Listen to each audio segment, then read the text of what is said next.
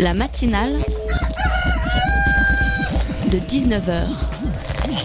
Et bah, c'est une émission qui parle de société, politique, euh, Culture alternative. On va aussi parler de sport, euh, de gens dans la rue. et l'actualité en règle générale. On va peut-être parler des corbeilles à linge pas en osier d'Auvergne. Voilà, il y aura, il y aura des invités. Des sociologues, des invités chercheurs. Les invités ne diront que des choses intelligentes. Ça va peut-être s'étriper un peu de temps en temps, mais La matinale de 19h, du lundi au jeudi jusqu'à 20h sur Radio Campus Paris.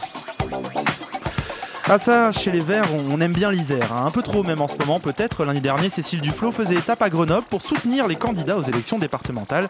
Bah ouais, hein, depuis la victoire au municipal de l'écolo Éric Piolle dans la capitale des Alpes, Cécile, elle kiffe la montagne, le téléphérique de la Bastille et la Chartreuse.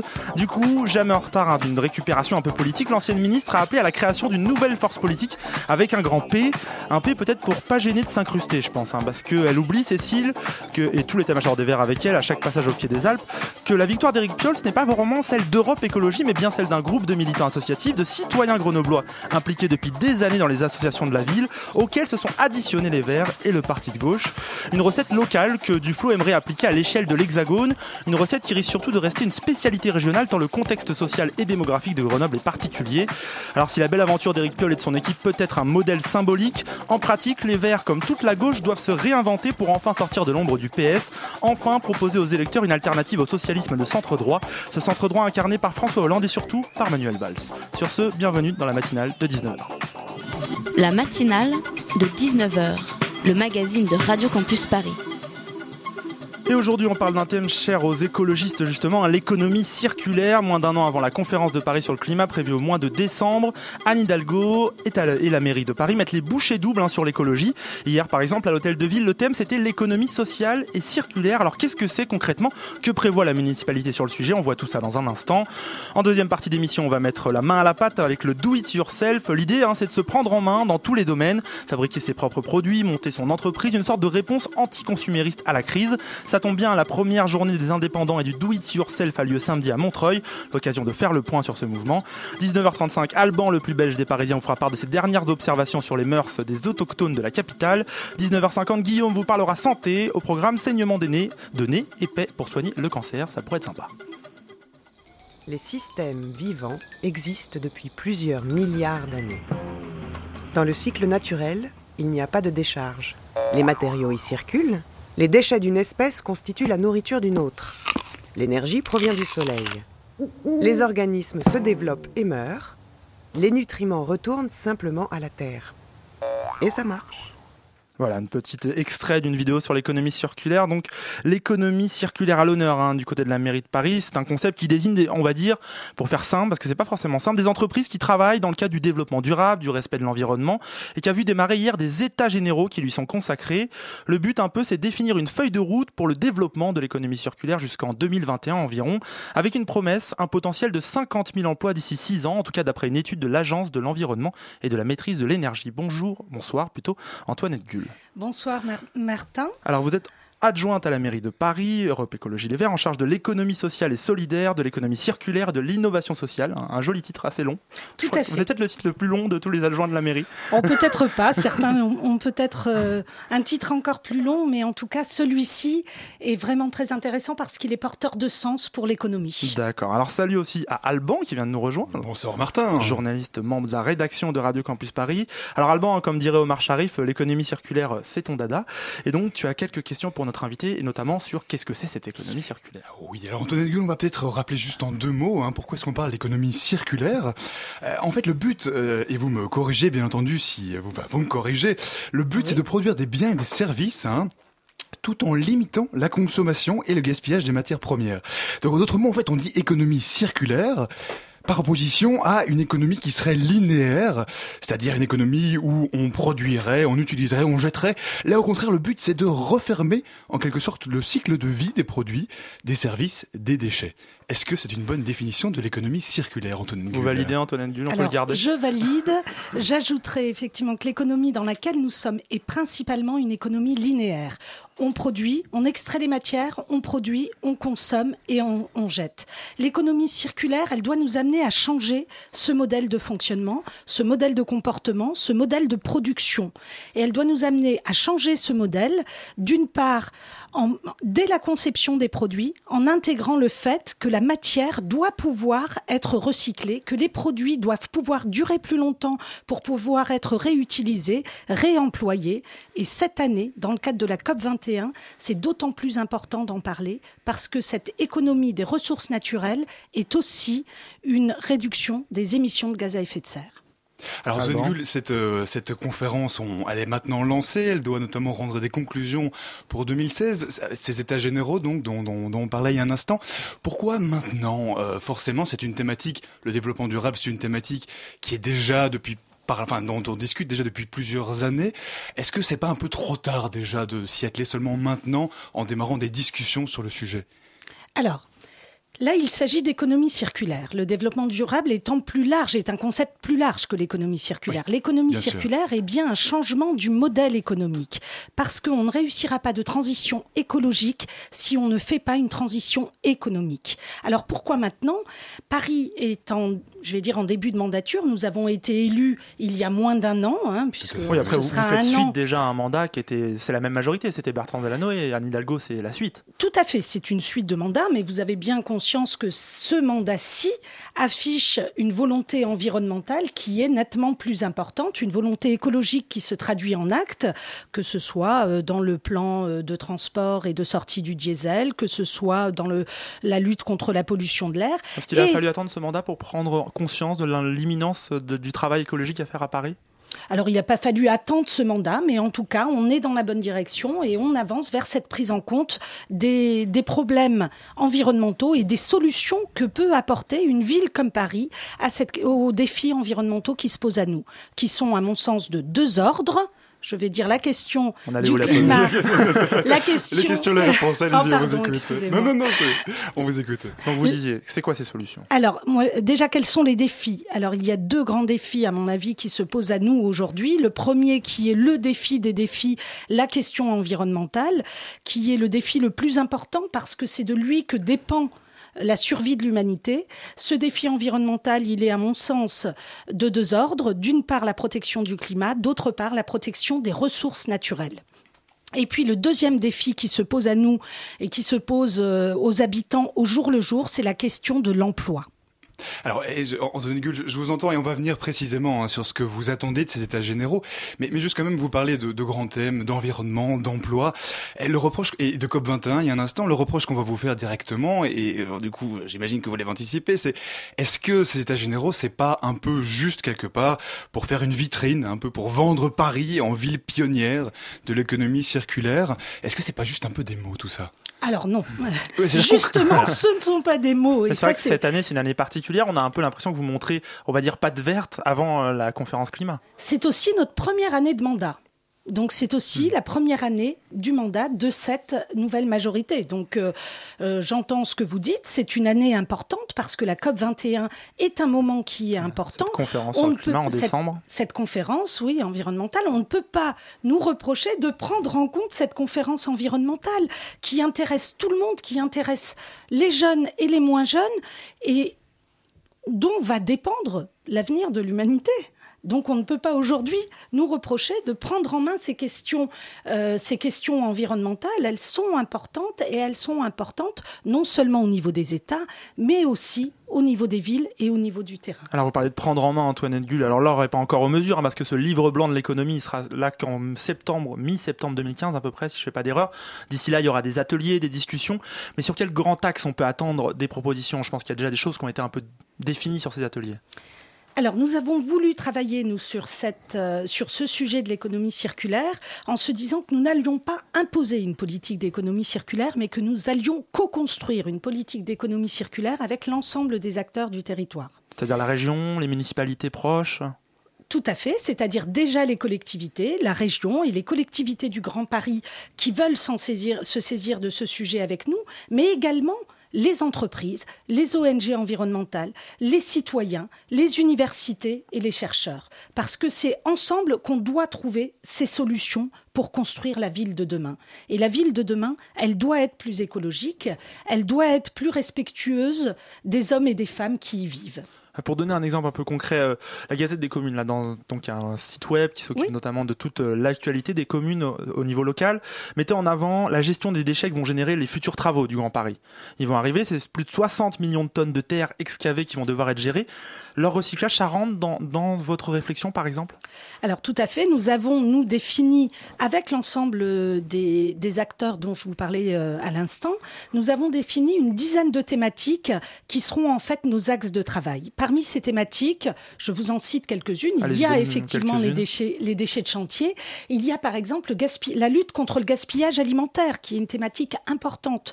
Aujourd'hui, 30% de l'alimentation finit à la poubelle. C'est-à-dire que c'est de l'alimentation qui est produite qui est transformée, qui est transportée, qui est distribuée et qui finit à la poubelle. Et en trois mots, qu'est-ce qu'on peut faire par exemple contre ça pour que ce soit très concret pour nos Alors, auditeurs Parce que c'est toujours un peu flou. Alors, de manière très concrète, euh, il y a je vais dire, quatre lieux où s'opère le gaspillage alimentaire. Dans la, dans la grande distribution, où bien sûr des éléments qui viennent, qui arrivent en fin de, de date de consommation sont jetés alors qu'ils pourraient encore être euh, distribués. Premier, exemple. Deuxième exemple, les marchés parisiens. En fin de marché parisien, il y a énormément de fruits et légumes qui restent sur les marchés et qui, du coup, ne sont pas consommés alors qu'un grand nombre d'entre eux pourraient être consommés. Deuxième lieu de gaspillage alimentaire. Troisième lieu de gaspillage alimentaire, la restauration collective. Tous ces produits et tous ces plats préparés qui ne sont pas distribués parce que les enfants ne, ne viennent pas manger dans les cantines, parce que dans certains hôpitaux on prévoit plus que prévu, etc. Eh bien, tout ce gaspillage alimentaire de plateau repas pourrait très facilement être réutilisé, redistribué. Et enfin, quatrième lieu, chez chacun d'entre nous, dans nos frigos et dans nos poubelles, puisque nous, à Paris, nous jetons énormément de produits tout emballés. Donc ces mesures, on peut les attendre par exemple sur ce genre d'actions très concrètes Très concrètement, tout à fait. Alban. Euh, alors, euh, Antoine Gull, une des questions qui, une des questions soulevées par l'économie circulaire, puisqu'on parle de gaspillage, c'est celle des, des bifins. Hein, c'est enfin, bon, pour bifins, la, bifins, bifins on est en France, pardon. Des bifins. des bifins, mais il est belge. Mais vous savez donc de, de, quoi je parle. Hein, ces récupérateurs qui glanent les objets abandonnés, qui les retapent et puis qui les revendent. Leur activité est extrêmement limitée, en fait, par les autorités, c'est-à-dire vous. Alors, officiellement, ils ne peuvent revendre à Paris qu'à la porte de Montmartre. Ils estiment pourtant qu'ils font l'économie circulaire. Alors du coup, est-ce que eux, ils ont leur place dans votre projet? Alors ils seront intégrés dans un des ateliers, hein, qui est euh, l'atelier consacré au réemploi, puisqu'on va avoir, on va avoir un travail avec l'ensemble des acteurs, des recycleries, des ressourceries, ceux qui en fait euh, font le réemploi à Paris. Et nous avons déjà euh, invité les deux associations de bifins à se joindre à nous pour pouvoir travailler à des solutions. Donc vous, vous, allez engager un dialogue avec eux, parce que ça a toujours été assez compliqué entre la municipalité et les bifins. Nous allons engager un dialogue avec eux, tout à fait, et ils étaient présents hier lors de cette journée de lancement des États généraux. Eh bien parfait. Merci beaucoup Antoinette Gull. On, vous, on vous restez avec nous, on continue à parler de tout ça après un peu de musique.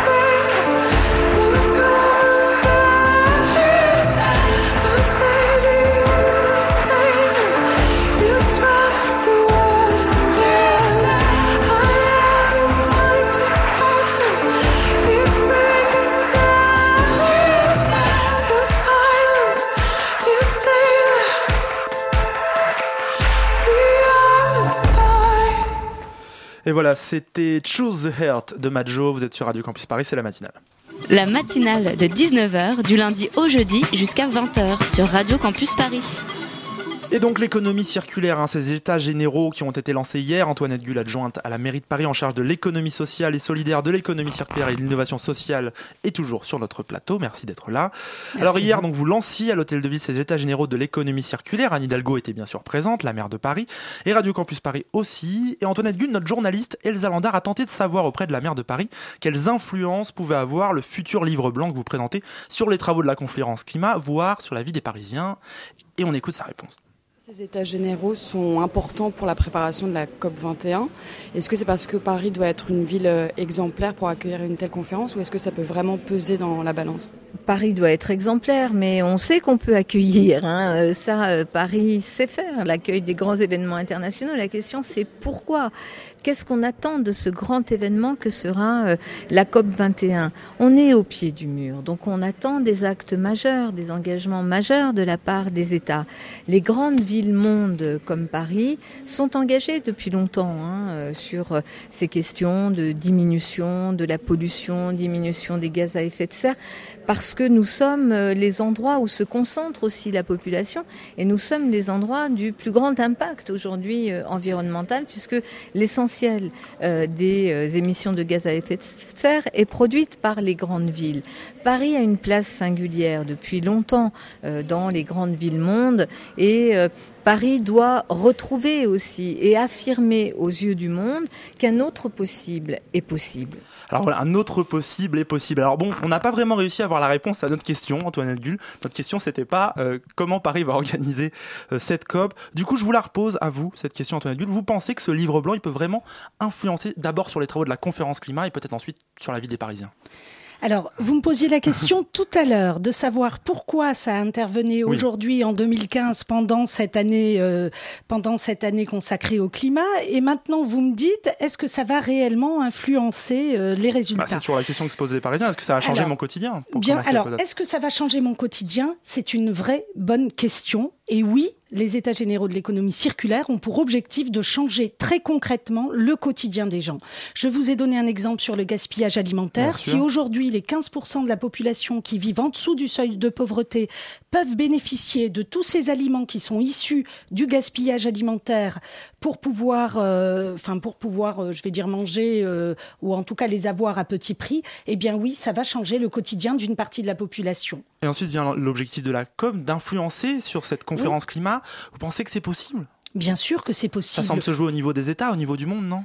Bien sûr. Alors ça se joue. La diplomatie des États compte et compte énormément puisque c'est là que vont se jouer les, les que vont se, avoir lieu les négociations. Mais aujourd'hui, les villes, elles sont aussi le lieu des solutions. Elles sont le lieu de la mobilisation. Aujourd'hui, tous les étudiants parisiens, bien sûr qu'on les attend pour être mobilisés pour défendre le climat, parce que c'est parce, parce que nous serons mobilisés, parce que tous les Parisiens et les Parisiennes seront mobilisés, seront là, euh, que, nous, que nous pourrons montrer aussi cette volonté qui est une volonté populaire de pouvoir sauvegarder notre planète. Vous nous donnez une réponse qu'on essayait d'avoir. Pourquoi c'est si dur d'avoir des réponses concrètes de Madame Hidalgo sur ce genre de sujet? Mais je ne crois pas. Je crois que votre question question, elle abordait euh, deux thématiques et dont cette thématique de la COP 21 et donc euh, la réponse a été apportée à une partie euh, de votre question mais la, la Pour vous, c'est pas une forme de langue de bois, ce qu'on vient d'entendre. Mais non, ça n'est pas une forme de langue de bois. Oui, Paris est en mesure d'accueillir la COP 21, et oui, Paris est en mouvement pour accueillir la COP 21. Et c'est tant mieux que les Parisiennes et les Parisiens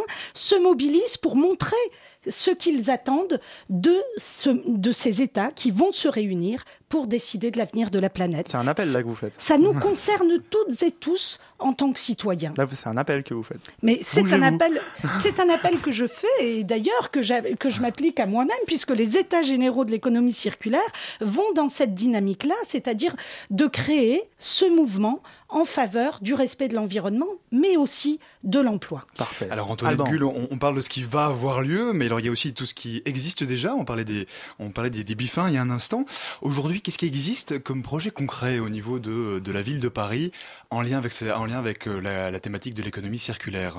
Alors moi je vais vous donner un projet euh, concret que j'ai euh, euh, que j'ai annoncé cette semaine puisque lundi matin j'étais en mairie du deuxième.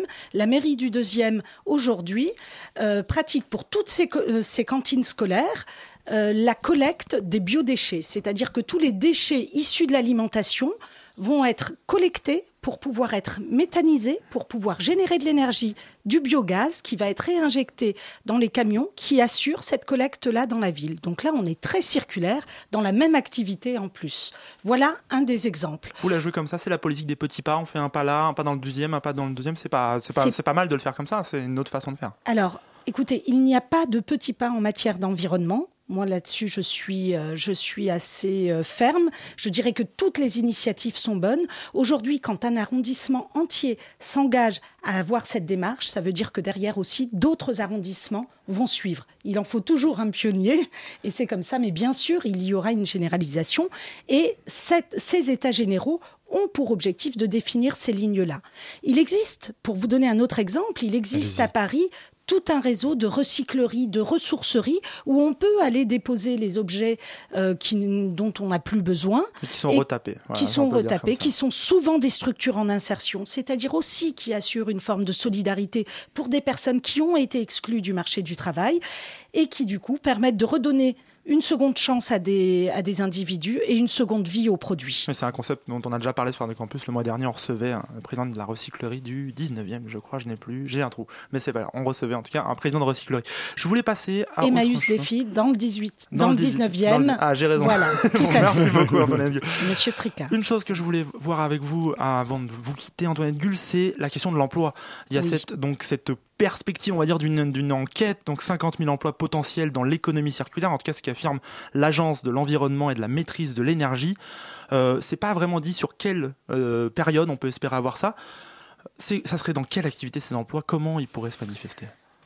Alors, la question de l'emploi est une question, aujourd'hui, c'est la première préoccupation des, des Françaises et des Français. C'est normal, que ce soit pour eux-mêmes ou que ce soit pour un, pour un proche, c'est une vraie 10% de préoccupation. taux de chômage aujourd'hui, donc forcément. 10% de taux de chômage, plus de 20% chez les jeunes. Donc c'est non seulement une préoccupation euh, importante chez tous les Français, mais aussi chez tous les jeunes. Et ça, c'est quelque chose qui doit nous interpeller et qui doit nous faire réagir. On ne peut pas accepter ça aujourd'hui, euh, alors que des emplois peuvent être créés. Donc on est obligé d'aller chercher toutes les filières que nous allons pouvoir créer et qui vont générer de l'emploi. Aujourd'hui, l'économie circulaire nous offre cette opportunité. Il faut s'en saisir et dans toutes les filières, vous voyez, vous me demandez quelques exemples, euh, nous devons y aller. Alors je vous donne un exemple, je vous ai parlé des biodéchets. Les biodéchets, ça veut dire créer des emplois dans de la méthanisation, créer des emplois sur des plateformes de compostage industriel. Je vous prends l'exemple du textile. La collecte du textile à Paris a été doublée dans les dernières années, c'est-à-dire qu'on a installé dans tout Paris des containers textiles pour pouvoir collecter le textile, qui a généré des activités, des activités euh, ici en France, mais aussi ailleurs, des activités de recyclage de ces produits-là. Je prends le relais, hein, qui est une structure euh, que vous connaissez, une structure d'insertion que vous connaissez. Eh bien, le relais a aujourd'hui 150 salariés qui travaillent sur ce recyclage du textile Qui récupèrent des vêtements, ça c'est. qui récupèrent des Dans vêtements. des bennes et elles sont récupérées et ensuite revendues, retapées. Elles sont récupérées soit pour être vendues, soit pour être transformées dans un autre matériau qui est un matériau d'isolation.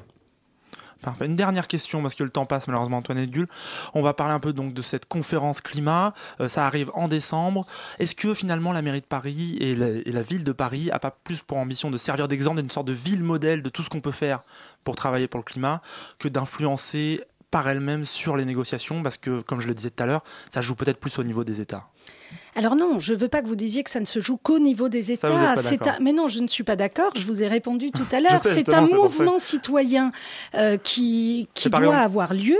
Bien sûr que la, la diplomatie des États est importante, elle sera capitale, mais elle se laisse influencer par la volonté, euh, la- par la volonté des citoyens et des populations. Et donc nous devons toutes et tous saisir cette opportunité-là à nouveau d'influencer cette. Il y a un jeu de euh, lobbying, un peu d'influence sur les politiques euh, Oui, enfin, de lobbying, d'influence, de montrer ce que l'on veut, de montrer en tant que, en tant que citoyen ce que l'on veut pour l'avenir de notre planète. Et je sais que nos dirigeants, ils seront, euh, ils seront sensibles. En tout cas, je veux le croire. Vous pensez que ne serait-ce que François Hollande peut être sensible à une action de la mairie de Paris courante, enfin, au quotidien des Parisiens? Bien sûr. Bien sûr. Notre démarche est très participative à Paris. On a lancé le budget participatif pour faire participer les Parisiens aux politiques qui sont données. Et c'est c'est un vrai choix, un vrai choix politique que de donner la parole aux premiers concernés. Et donc, je pense qu'il faut se saisir de cette parole, qu'il faut euh, que les uns et les autres euh, se mobilisent pour pouvoir avoir de belles manifestations et de belles, euh, une belle volonté pour l'environnement au moment de la COP 21. Et il y aura énormément d'événements parce que ça existe déjà. Vous voyez, on ne peut pas faire comme si ça n'existait pas. Les étudiants sont déjà mobilisés pour le climat. Les associations sont déjà mobilisées dans cette COP 21. Ça n'est pas une vue de l'esprit de la mairie de Paris. C'est une réalité qui est déjà aujourd'hui prégnante au quotidien. Je suis sûre même que chez vous, ici à Radio Campus, vous êtes déjà mobilisés pour On avoir, pense, forcément. voilà, pour avoir une programmation qui corresponde à cet objectif. Et c'est tant mieux. Je vous félicite. Merci, merci beaucoup en tout cas Antoinette Gull d'avoir été avec nous aujourd'hui. Je le rappelle, adjointe à la mairie de Paris en charge de l'économie sociale et solidaire, de l'économie circulaire dont on a parlé et de l'innovation sociale. Nous reviendrons bien sûr hein, sur tous les sujets qui concernent les enjeux de la conférence climat très régulièrement sur Radio Campus Paris. Le livre blanc est attendu pour mi-septembre. D'ici là, les états généraux vont se rencontrer, des ateliers. Il y a tout un, je crois qu'on peut retrouver sur internet un peu toutes les précisions. Tout à fait sur paris.fr. Parfait. Merci encore. Merci à vous. Au revoir. La matinale de 19h, le magazine de Radio Campus Paris.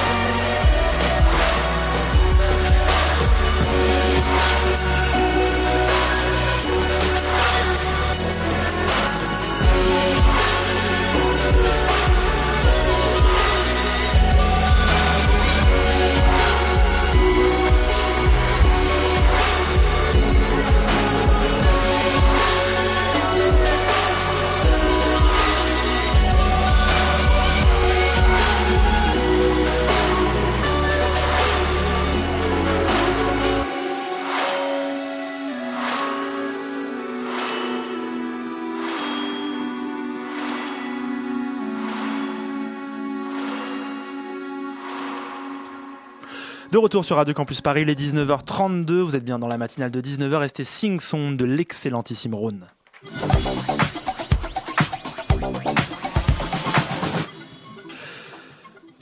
Il est donc 19h33 et on part tout de suite direction la Belgique avec un homme qui est venu du plat pays pour découvrir euh, la civilisation, la capitale, comme à chaque fois.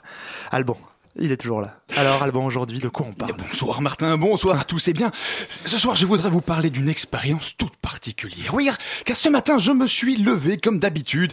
Et je suis toujours le matin, peut-être vous également, chers amis auditeurs, je suis souvent un peu bougon, un peu fatigué. Je suis encore un peu dans mes rêves le matin et je sens le poids de la journée sur mes épaules. Mais là, ce matin, Martin, pas du tout. Ce matin, j'avais le cœur tout guilleret. J'avais un grand sourire malgré mes yeux du matin. J'avais envie de faire des bisous à la terre entière. Oui, ce matin, je n'ai pas allumé les ça, infos. Je n'ai pas allumé ma machine à café. Je n'ai pas ouvert Facebook, Twitter, ni même un journal ce matin.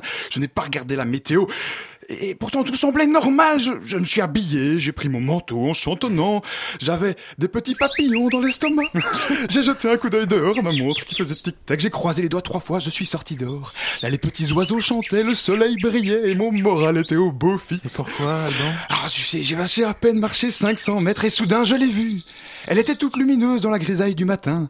Et j'ai vu de loin ses petites formes rondes. J'ai senti son odeur en me rapprochant. Il y a des enfants qui écoutent Je, je me suis encore. rapproché, je suis arrivé devant elle et là, Martin, là, je suis rentré dans la boulangerie de mon quartier. Ah, Ah oui, chers amis auditeurs, la boulangerie de mon quartier, c'est un vrai poème gustatif, une extase de tous les sens, un bonheur sans cesse renouvelé. Quand j'y pense, mes papilles frémissent. Dès que je l'ai quittée, j'ai envie de la revoir.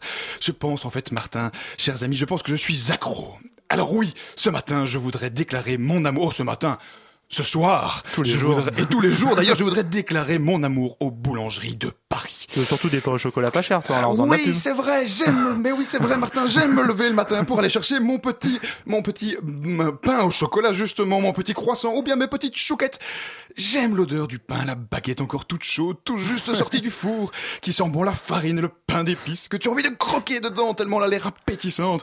D'ailleurs, soit dit en passant, il se raconte que faire du pain serait quelque chose d'extrêmement sensuel, hein. Ce n'est pas moi qui le Je Martin. sais pas qui le dit.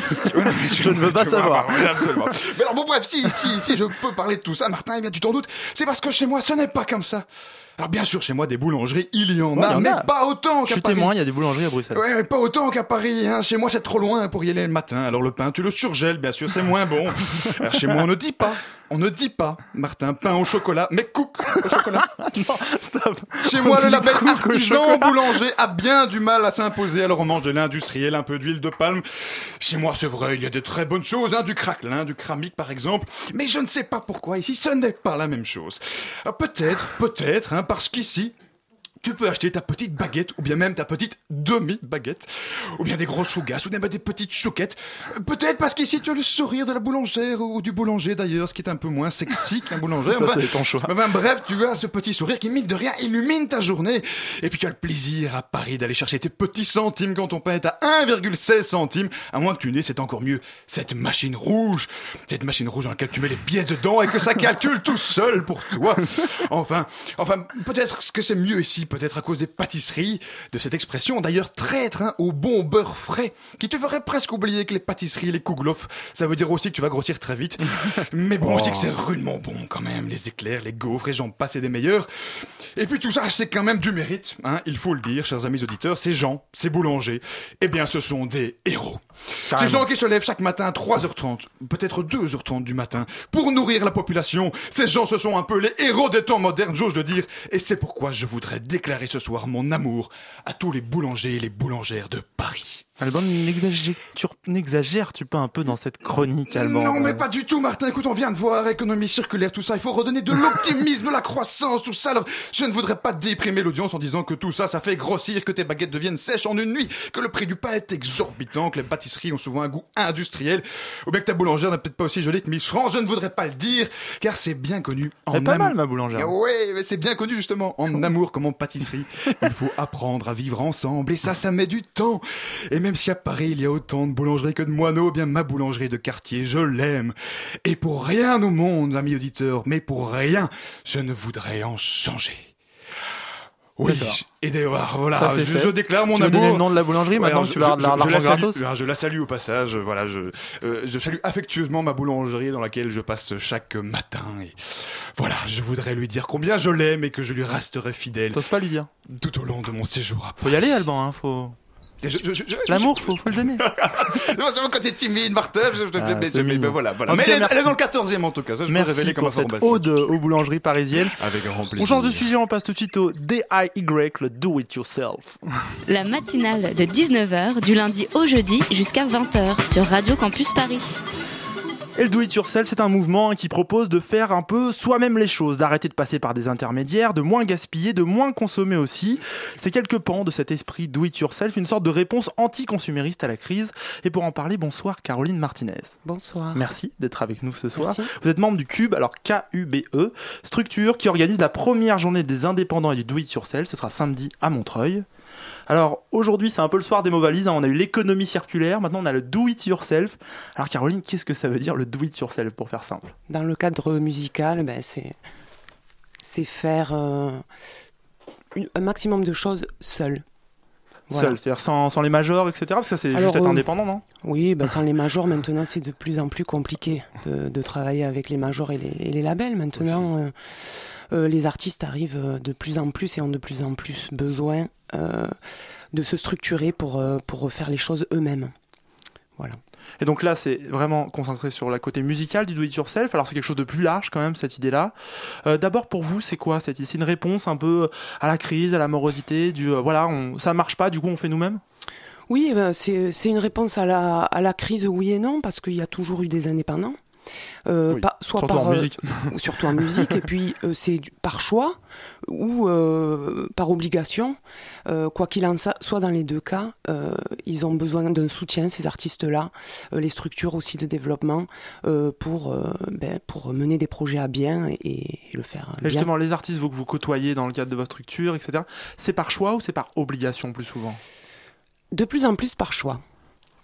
De plus en plus par choix parce que ce qui, ce qui permet euh, à ces artistes de, Enfin, ils ont envie en tout cas de, de, de garder. euh, leur création artistique telle qu'elle est, euh, de, ils, sont capables maintenant d'avoir des démarches stratégiques, de réfléchir à des développements sur plusieurs mois ou sur plusieurs années. Et l'avantage, s'ils arrivent à ça, c'est qu'ils gardent 100% de leur, de leur création de valeur et 100% de leurs droits. Donc on y vient de plus en plus. Alors en musique, pour être bien clair, le do it yourself, c'est du coup on se retrouve pas à faire un peu tout à la fois et à rien faire bien. C'est un peu la question que je me pose parce que la musique ça demande quand même un temps fou. On passe notre temps à composer, à écrire, à jouer et on doit en plus préparer un plan média, un plan marketing, vendre ses CD. C'est un peu beaucoup, non? Oui, ça fait beaucoup de travail. C'est pour ça qu'il y a des associations qui, qui aident les artistes. Les artistes se structurent en association aussi, euh, ou même en entreprise de plus en plus. Mais euh, quand on parle de do it yourself, c'est surtout euh, utiliser le terme artiste entrepreneur, c'est-à-dire qu'il va se positionner euh, C'est comme une un tables rondes que vous allez avoir samedi. Voilà, ça c'est la première table ronde de, de samedi. Et donc c'est quoi un artiste entrepreneur? Parce que c'est presque un gros mot pour certains artistes. C'est vrai. Mettre ces deux mots l'un à côté de l'autre. Le marketing aussi, c'est- ça peut être Oui. un gros mot pour les artistes. Euh, L'artiste entrepreneur, en fait, c'est quelqu'un qui va euh, gérer, chapeauter un projet. Donc, il- l'artiste lui-même peut s'occuper uniquement de la création musicale, mais quand même, il va avoir un regard euh, euh, et une stratégie qui va être mise en place et euh, bah, les collaborateurs qu'il a, l'équipe qu'il a réussi à constituer. C'est en, ce- en ce sens-là que c'est un, un entrepreneur, c'est-à-dire qu'il va choisir ses collaborateurs, euh, les gens qui vont travailler pour lui, et surtout euh, mettre en place euh, une stratégie sur plusieurs années ou sur, plus- sur plusieurs mois et essayer de la mener à bien. Voilà. Alors ce mouvement Caroline Martinez, comment il est né un peu C'est quelque chose qui vient plutôt des États-Unis, si je comprends bien, cette idée de, de faire soi-même, de s'affranchir des majors et finalement de tout faire soi-même? Des États-Unis, oui, et puis euh, le marché est assez compliqué aussi. Au début Euh, c'était une nécessité, maintenant c'est un choix. C'est ça, vous le disiez Oui, c'est un de plus en plus un choix parce que euh, on va dire que les fans ne s'y trompent pas tout cas. Les fans de musique, euh, euh, vo- voilà, veulent aller au concert toujours, achètent des CD, mais peut-être pas euh, des CD qui sortent simplement dans le commerce. Peut-être que les artistes ont pensé plus dans un- une idée de concept en fait de développement, c'est-à-dire qu'ils vont peut-être penser à des plus petits concerts dans des endroits un peu plus particuliers, l'objet en lui-même, ben, on- on- au lieu de, de sortir euh, un- par 1000 ou par 2000, euh, peut-être euh, euh, s'attarder sur l'objet, faire un bel objet. Quelque chose d'un peu collector. euh, D'un peu collector, sur du vinyle qui revient aussi un petit peu. Et en fait, ce, ce qui est intéressant, c'est que. pardon. Pas grave. Voilà les. On vous laisse les- parler dans le micro. Allez-y. Les artistes, en tout cas, sont beaucoup plus proches de leurs fans. De plus en Notamment, alors bon, bien sûr, on en vient toujours à ce sujet, c'est Internet, les réseaux sociaux, Oui. c'est ça qui a permis aussi de passer outre. Oui, oui, oui, c'est ça. Et puis, euh, Qu'est-ce que ça change? Il y a moins, il y a plus d'intermédiaires? euh, il n'y a plus d'intermédiaires. Et puis, euh, les fans consomment encore différemment et ont besoin d'avoir une relation étroite avec l'artiste qu'ils aiment. Tout simplement. Euh, Et donc c'est des échanges au quotidien. Alors bon, Mm. on le sait à peu près parce que ça se fait beaucoup déjà, mais lorsqu'on est un artiste qui se revendique comme do it yourself, il y a un côté, on crée une communauté autour de soi, il y a une volonté comme ça. Oui, c'est indispensable de créer une communauté en tout cas pour, faire, euh, pour la faire grossir et puis pour pouvoir continuer son, euh, son projet. hein, c'est indispensable. Alors vous, au Cube, vous êtes une structure, euh, vous Oui. soutenez aussi des artistes en plus de cette organisation? Oui, en fait, on travaille avec des artistes. Nous, on fait de la prestation de service, c'est-à-dire que euh, on est une association. Encore une fois, c'est de l'argent qui est réinvesti pour faire des événements, toujours pour les artistes. Euh, et euh, on soutient des artistes et on leur propose des solutions. Euh, pour répondre à leurs besoins euh, en, un instant T euh, dans leur développement. C'est-à-dire que ça peut être une aide au community management, une aide à la stratégie digitale. On, travaille aussi pour, pour la, la- la création de supports audio qualitatifs. Et puis, euh, on peut aller jusqu'à la distribution. euh, Donc une sorte de manager, tourneur, producteur, mais vertueux. voilà, exactement. Et ils récupèrent surtout euh, euh, 100% de leurs droits et on travaille avec eux aussi en amont pour déterminer un budget. Et le budget, euh, lorsqu'il est déterminé, on regarde comment on peut euh, trouver des financements euh, pour... Pour aller chercher d'autres aller- projets ensuite. voilà, exactement. C'est l'idée. Donc c'est un travail en- vraiment en lien avec euh, les artistes. Bien Je sais sûr. pas combien vous travaillez avec combien d'artistes actuellement, mais Oh, euh, on en est à 5 ou 6 à peu près, régulièrement. Et après, c'est des, des espèces de... voilà, c'est des... Comment dire des, collaborations sur voilà, des projets, c'est un voilà, peu ça. des, des collaborations sur des, moments, sur des petites périodes de mois, deux mois, trois mois, un peu plus. Quoi. Alors la question un peu porte-monnaie, c'est que lorsqu'on choisit cette voie de faire soi-même, de d'être dans l'associatif, est-ce qu'on arrive à vivre de sa musique? Ça dépend. C'est très variable. C'est variable. euh, ça dépend de l'objectif que c'est que c'est fixé l'artiste au départ. Au départ, c'est-à-dire que ça peut être soit euh, par passion. Euh, faire, faire de la musique comme on Voilà, fait il- une passion. euh, il a un métier à côté, soit, il a etc., un métier à côté. Cela dit, dans ce cas-là, il est quand même obligé de trouver de la valeur pour pouvoir continuer, parce que la musique, ça coûte cher, c'est une passion qui, qui coûte cher, il faut acheter des instruments, il faut de temps en temps produire des dates, euh, acheter du merch pour le revendre. Et Alors si du merch très rapidement, c'est des merchandising, goodies, etc., des oui, t-shirts, t-shirts, euh, voilà, c'était pour être bien clair. Ouais, c'est ça, le merch, pardon, merchandising. Et si c'est un artiste qui souhaite euh, ben, se professionnaliser, c'est la même problématique. Il faut toujours créer de la valeur. Donc que ce soit une- euh, en tant qu'amateur, enfin pour moi c'est toujours des amateurs parce qu'amateur c'est quelqu'un qui aime euh, faire, Oui, donc c'est sont toujours des amateurs. Mais après, une fois que l'objectif est déterminé, euh, on les aide à, à l'atteindre. Voilà. Parfait, on va continuer à parler de ça et plutôt de l'événement cette fois-ci. D'abord un peu de musique. Je veux creuser ta tombe, que tu portes ta robe blanche et que ton sang l'inonde. Un corbeau sur la branche, cri immonde, des lumières policières et une pluie battante. Quelques airs sévères et une caresse tendre. Je veux creuser ta tombe, je veux creuser ta tombe. Dans une terre franche et que les pierres fondent, que le triste s'épanche et que raison s'effondre. Des rumeurs carnassières, un père qui s'impatiente, un placard entrouvert, un œil sur la fente. Je veux creuser ta tombe, je veux creuser ta tombe. Du travail sous la planche, des ombres qui se confondent. Qu'elle délivre ses hanches, quand d'autres se morfondent. Quand draine la rivière, on installe les tentes, évitant la clairière où gênent les errantes. Je veux creuser ta tombe, je veux creuser ta tombe, je veux creuser ta tombe. Les doigts lourds sur le manche, les coups de pelle qui sont, les coups de pelle qui tranchent, l'orage au qui gronde, que tu portes ta robe blanche, et que ton sang l'inonde, un corbeau sur la branche, où se sent immonde, des lumières policières, et une pluie battante, quelques airs sévères, et une caresse tendre. Je veux creuser ta tombe, dans une terre franche, et que les pierres fondent, que les tristes s'épanchent, et que raison s'effondre. Et que raison s'effondre.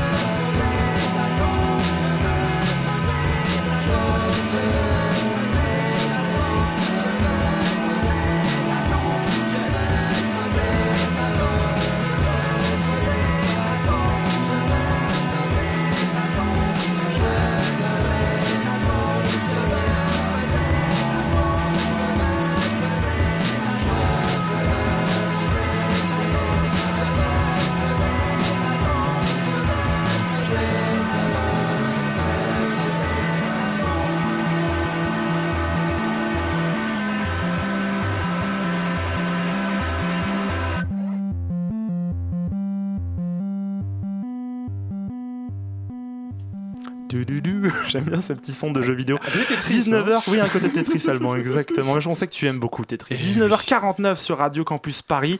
C'était, c'était Creuse ta tombe de Tadash. La matinale de 19h du lundi au jeudi jusqu'à 20h sur Radio Campus Paris. C'est hyper dur comme titre, creuse ta tombe. Bon, dernière partie de la matinale sur Radio Campus Paris. Dans quelques instants, un Guillaume vous parle santé, saignement de nez et paix qui soigne. Donc on, on a hâte de voir ça. Mais d'abord, on passe encore quelques instants avec vous, Caroline Martinez, membre donc de Cube, K-U-B-E, la structure qui organise samedi la journée des indépendants et du do it yourself à Montreuil. C'est exactement à ici Montreuil, ça s'appelle le, le lieu. Oui. 135 boulevard Chanzy, comme ça on sait où aller. Vous pouvez pas dire qu'on vous a pas dit où c'était. Alors on va se pencher sur l'événement en lui-même. Alors euh, voilà, le do it yourself, on en a un peu parlé en musique, euh, faire soi-même les choses, etc. Pourquoi avoir choisi de faire une sorte de journée pour mettre un coup de lumière là-dessus? Pour répondre aux questionnements euh, des, meneurs de projets, des porteurs de projets, des structures, et les rassembler sur un même lieu en une journée avec différents temps forts qui leur permettent de, ben, poser des questions, de rencontrer d'autres personnes et, euh, et de trouver des solutions à leurs problématiques. Ah oui, d'accord, on est quelque chose sur un peu euh, une rencontre de professionnels, entre parenthèses, en tout cas d'intéressés qui, si jamais je veux monter mon projet, je viens vous voir. quoi, Bien sûr, oui, oui, oui. C- ce n'est pas ouvert, enfin, c'est moins intéressant pour le public euh, Hmm. lambda, le consommateur de musique, mais pour les gens qui sont porteurs de projets, oui, oui, c'est une journée qui est faite pour eux. Et pourquoi? Parce que souvent on sait pas trop euh, comment faire pour se lancer lorsqu'on est musicien amateur. On se dit voilà, je suis pas loin, je pourrais peut-être faire un album, mais où je vais aller, qui, Oui, qui je vais puis, voir des fois, il suffit de pas grand-chose, d'une réponse à une question pour se mettre sur la voie, comprendre les mécanismes. Et euh, il suffit de pas grand-chose. Et peut-être que samedi, euh, il y a des personnes euh, qui trouveront des réponses aux questions qu'elles se posent. Justement, là, par exemple, on a sans doute des musiciens qui nous écoutent, car en Radio Campus, on- est, on est quand même une radio très musicale. Là, vous leur dites, euh, c'est quelque chose qui est faisable, quoi, une sorte de bac à sable. Venez et on va trouver quelque chose pour faire, euh, si ça, si vous avez un peu de talent quand même, mais faire quelque chose. Oui, bien sûr, bien sûr, puisque les tables rondes, euh, euh, le principe de la table ronde, ça va être donc euh, des discussions avec des, des experts, et ensuite on fait passer le micro euh, dans la salle pour que les, les personnes qui, qui assistent à la table ronde puissent poser leurs questions. Justement, ces tables rondes, donc il y en a deux, une le matin, euh, une l'après-midi. Alors, l'artiste entrepreneur le matin, l'artiste et la création le soir, Oui. le soir, enfin l'après-midi plutôt. Alors voilà, des grandes questions à chaque fois. C'était quoi l'idée? C'était pareil, c'est toujours dans cette idée d'amener des outils. euh, D'abord euh, sur euh, comment on monte son petit projet et ensuite euh, comment on arrive à créer en étant un peu seul, parce que do it yourself c'est aussi un peu seul, non? Oui, alors euh, ce qu'on aborde dans, dans l'artiste entrepreneur, par exemple, euh, ça va être euh, les questions de financement avec le crowdfunding, des questions administratives avec. euh, donc pour le crowdfunding, il y aura euh, Adrien Aumont, le cofondateur de Kiss Kiss Bang Bang. Mhm, Qu'on a reçu déjà dans la matinale. Voilà, qui, qui aime beaucoup la musique, donc qui participe avec plaisir à notre GDY. Euh, C'est- c'est le petit nom, le petit acronyme, c'est pas mal. GDY.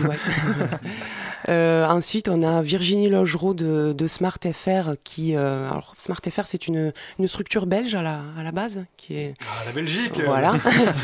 Vous avez fait un heureux là. Je vois qu'il est content. Euh, une structure belge, donc qui est là pour, euh, qui est une structure qui permet un soutien administratif euh, aux artistes, alors pas que musicaux, hein, Mhm. les créateurs en général, et qui là va venir nous parler euh, de- pour créer son association. euh, voilà, même ils peuvent eux créer des associations à la Donc place vraiment, des voilà, artistes. vraiment des, des experts, des habitués de la chose. Quoi, de- Oui, oui, oui.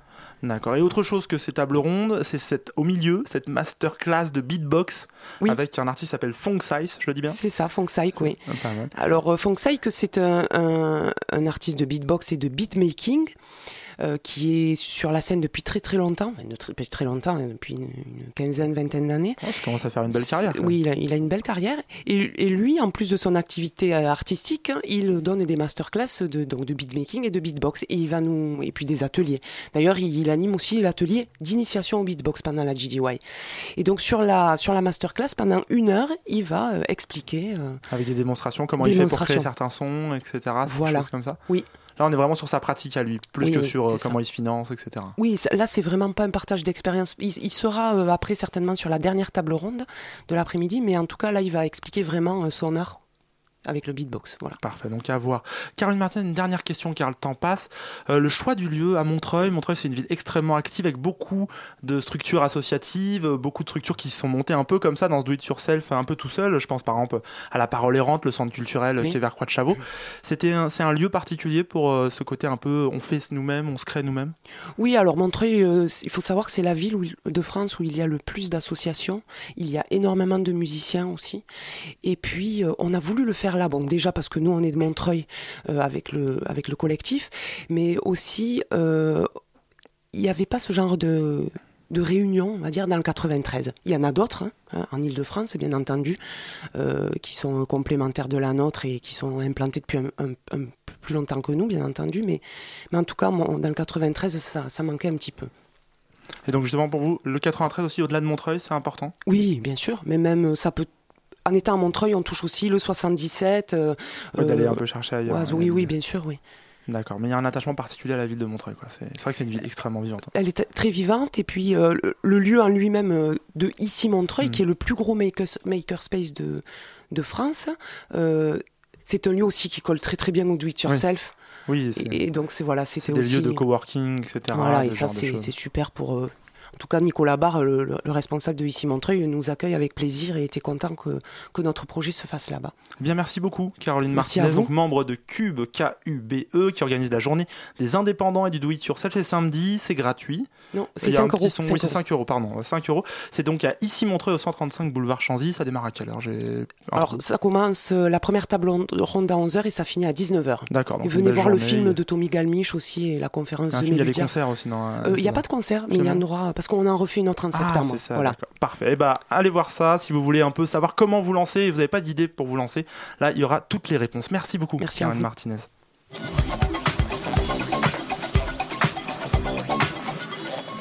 Il est un peu le Michel Simès de Radio Campus Paris, comme le présentateur du magazine de la santé. Il traque les petites infos qui changent votre vie quotidienne, les soins de votre corps meurtri.